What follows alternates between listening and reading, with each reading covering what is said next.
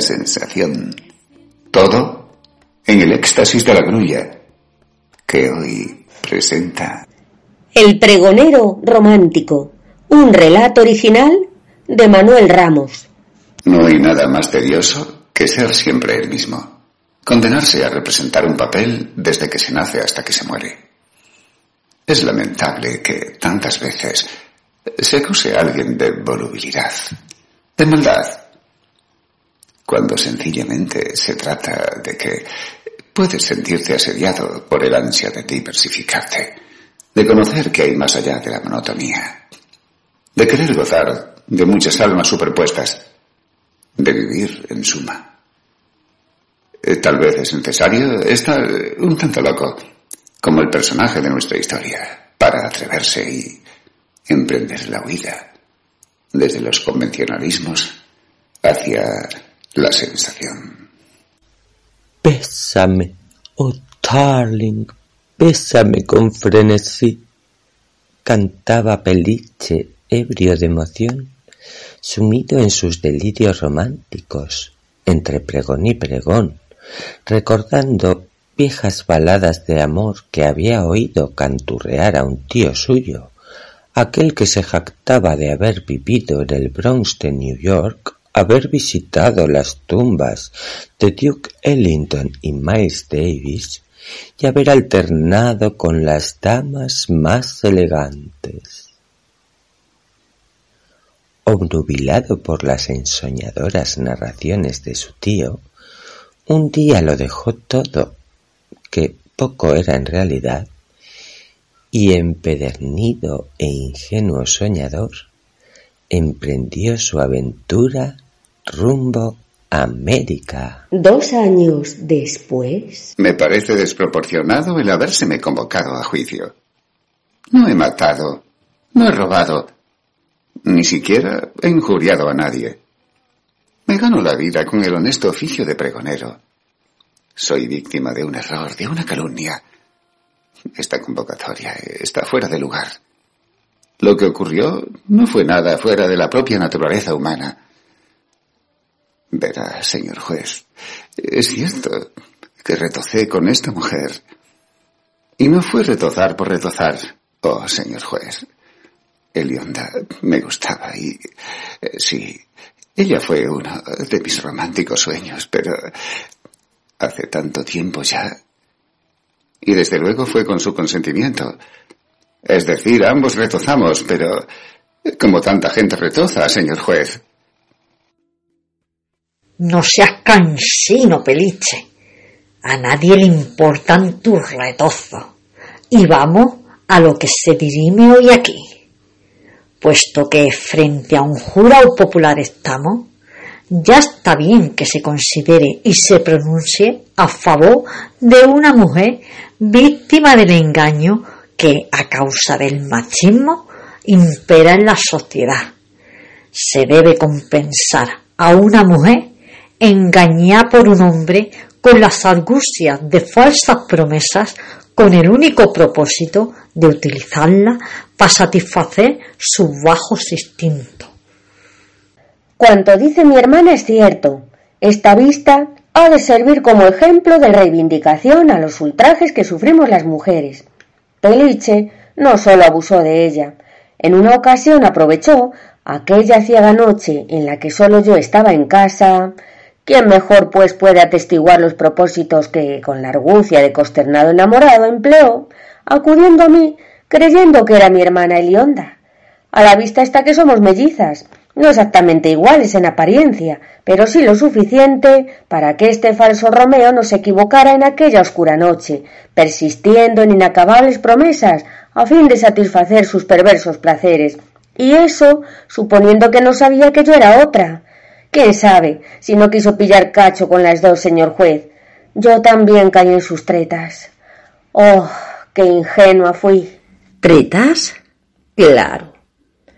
Todos los presentes sabemos que sois chicas tan delicadas que sólo consentiríais intimidad con un hombre de nobles propósitos. ¿Qué hable Peliche? ¿Cuenta? Cuéntanos si tan recatadas son en el amor como quieren hacernos creer. Como si no las conociéramos, al menos yo. Bueno, hace mucho tiempo ya, tanto que no sé a cuento de qué viene enjuiciarme sobre lo que fue una ya antigua, inocente aventura de amor. Es cierto que noto a Erionda un poco más refinada de lo que era, pues eh, no era precisamente una dama. Y como también es cierto que no sabía que yo hubiera retozado con esta señorita que dice ser su hermana y que, en efecto, a ella se parece, eh, pero de la que hasta este momento ni siquiera sabía de su existencia.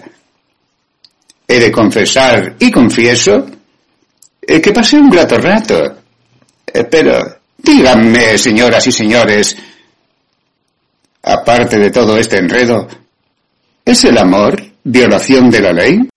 Vaya si es violación de la ley. ¿No se dan cuenta ustedes que la misma palabra lo dice? Violación. Si no es violación de la ley, una mismísima violación, ¿Qué es violación entonces, señor juez? Señora, según el reo, ustedes intimaron de mutuo acuerdo. ¿Qué? Parece que desde que vino de las Américas está más apañado, pero es un desaliñado. Si no fuera por el uniforme que le han puesto en el ayuntamiento, sería el desarrapado de siempre. Algunos de los presentes le conocieron antes ¿Cómo iba yo a consentir mantener intimidad con un harapiento? Ni siquiera con las pamplinas de amor que me contó, sus románticos anhelos chirigoteros y las mentiras que me endilgó. No me creí nada, señor juez. Yo los tenía a pares, copón. ¿Usted cree que podría alguien creerse que este Periñán fuera un artista?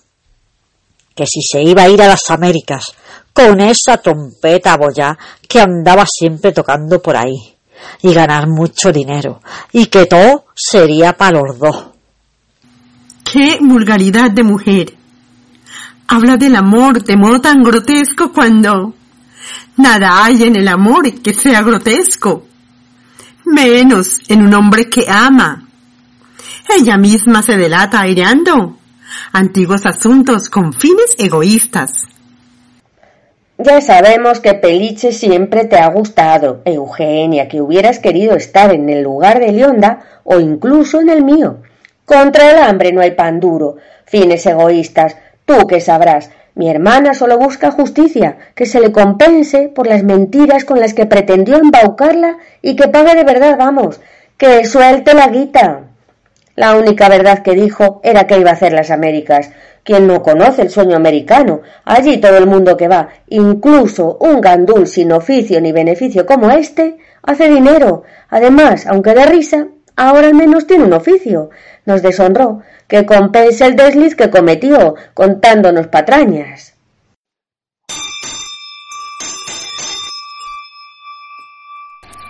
Bueno, bueno, señoras, no vituperen con ese descaro al reo.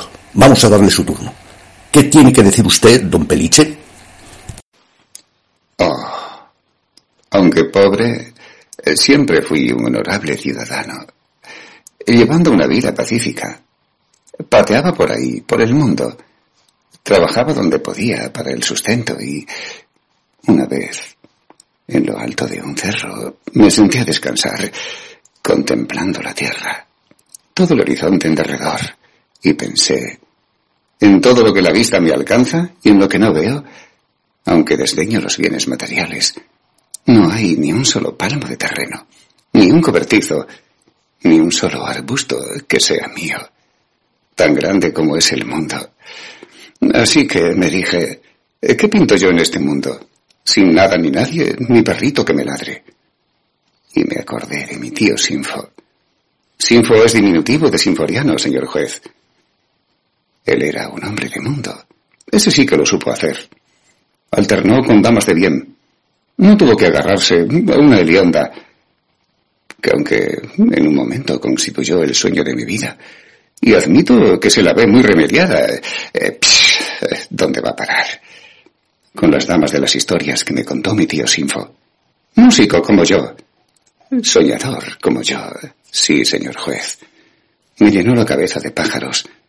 Y corto ni perezoso, decidí emprender mi propia aventura cruzando los mares, en la esperanza al menos de ser un hombre aclamado, como lo fue él y... ¿Y qué? Sea lo que fuere lo que lograste, cumpliste el sueño de hacer las Américas, querido Peliche. Estoy segura que tus andanzas por América te serán útiles. El esfuerzo que uno cree estéril, toda congoja pasada, queda compensada con la mirada de simpatía en los ojos de algunas que sí sabemos ver la grandiosidad del espíritu romántico que anida en un corazón noble. Lo mereces y llegará tu momento de ser aclamado. aclamado, extraviado, es como va a acabar. Aunque no sé qué más extraviado se puede estar ya. Después que dejó aquella trompeta abollada, lo que le faltaba era la corneta. ¡Qué patetismo! Se ha tenido que agarrar a echar pregones en un pueblucho. En efecto, Eugenia tiene razón. Justo lo que hace falta para ser aclamado. Anda, Elionda, retira la denuncia, y aunque reconocieran el agravio que nos hizo, a éste le darían por trascordado y no pillaríamos ni un céntimo. Este juicio solo sirve para divertir a gentuza desocupada.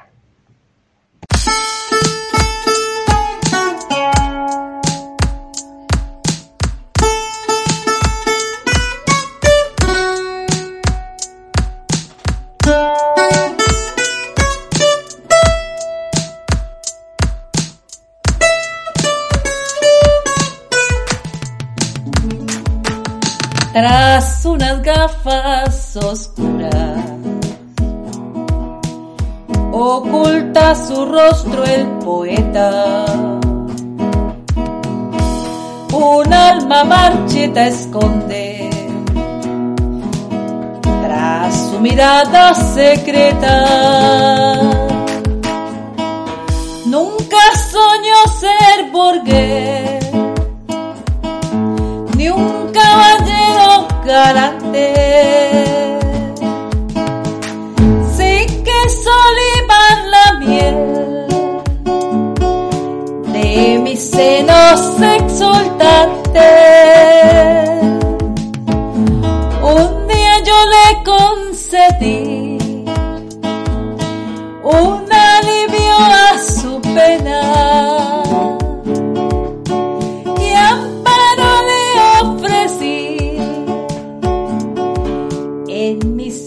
De Azucena. Recorrió el mundo embriagado con su baúl de fantasía. Su dulce verso inspirado. Peliche miraba su corneta desportillada pensando cuán distinta sería su vida si tan solo le hubiera ido la mitad de bien que le fue a su tío en América. Pero un día su rostro se iluminó al verla frente a él. Era un pregón como otro cualquiera. La corneta había sonado como siempre. Había desplegado el papel, vociferando cada renglón con el mismo aplomo de siempre la misma turba de otras veces agolpada alrededor, salvo que esta vez distinguió una figura que rompía con la vulgaridad de siempre. Una mujer que le miraba con sus ojazos brillantes y fríos, sonriéndole con ternura. Nunca antes había experimentado aquella sensación Hubiera lamentado que fuera irrepetible, pero ocurrió en otro bando y en otro más. Él emitía su mensaje y ella enfrente cada vez más engalanada y exultante. Peliche levantaba el cuello de su gabán para parecer más elegante, al tiempo que pensaba que, tal vez, no fuera tan disparatado que un pobre de oficio tan desusado y estrafalario, un vocinglero sin porvenir como él, abrigara ciertas pretensiones. En sucesivos pregones advirtió que ya no era sólo aquella mujer. Otras damas y caballeros de porte distinguido la acompañaban. Sus pregones podían alcanzar un éxito colosal. Quién sabe si comparable al que había obtenido su tío. Sí, su tío Sinfo, el que sí fue aclamado, el que sí triunfó en América. Ya no sólo le contempla un populacho irrespetuoso. Oh, qué emoción tener un público elegante, perfumado, y sobre todo aquella mujer que le mira absorta con sus ojos centelleantes.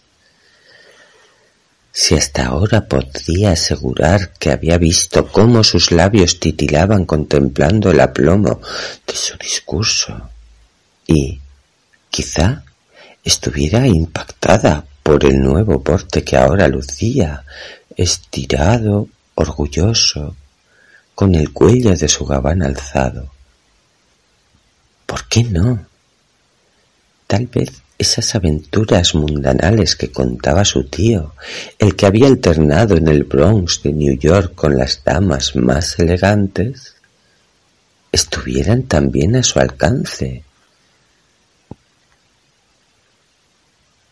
Pero un día llegaron ellas, dos mujeronas vestidas con batas blancas que le agarraron cada una de un brazo para llevárselo, elevándole como a un espantajo destartalado.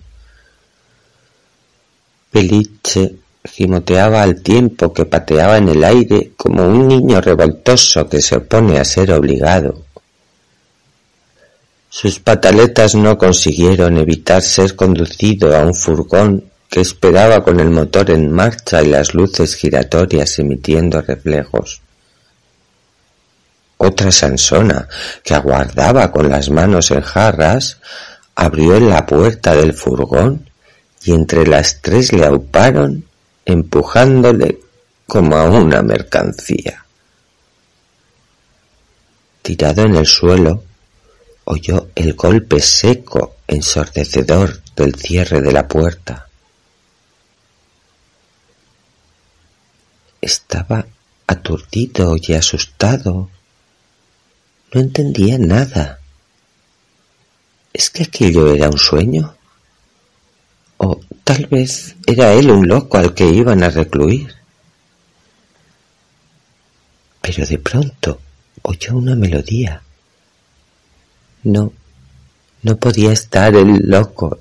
Los locos, pues esos son locos y no distinguen nada y él reconocía muy bien aquella música. Sí, sí, era aquella vieja balada que su tío, el que estuvo en el Bronx de New York, y él mismo tantas veces habían cantado. Peliche suspiró y enmudeció un instante mientras el débil sol de la melodía caló hondamente un jirón de ensueño en el alma del pregonero, que esbozó una pícara sonrisa al darse cuenta de que aquella voz era diferente, susurradora, sugerente, sensual. Al levantar la mirada, la vio con nitidez. Sus ojazos brillantes y fríos le miraban con ternura. Peliche emitió una carcajada de satisfacción mientras ella cantaba.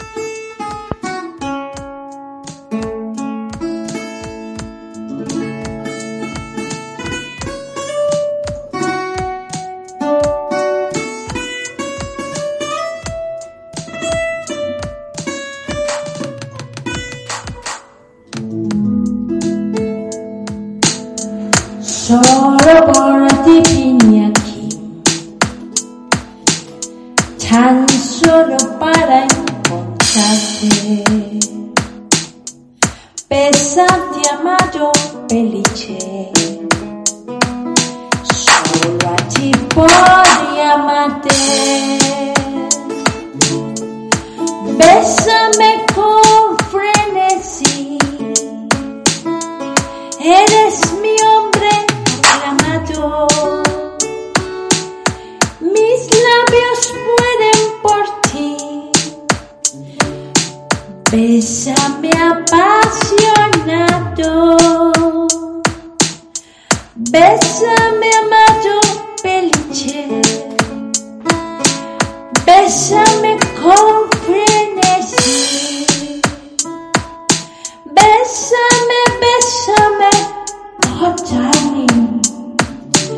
Bésame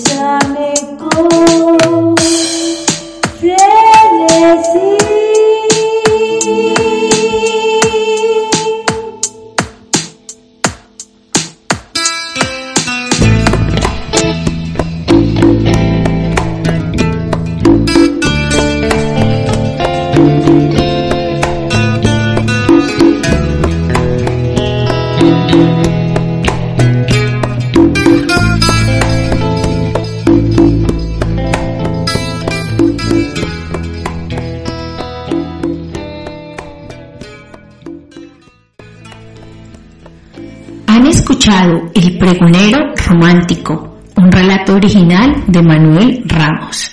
Han intervenido Peliche Lauden Ramos, Elionda Mercedes Gallego Albertos, Elimaña Teresita Hart, Eugenia Irma Ortiz, Clarisa Francesca Jiménez, juez Fermín Navascuez, narración Terranova, dirección y montaje Lauden Ramos.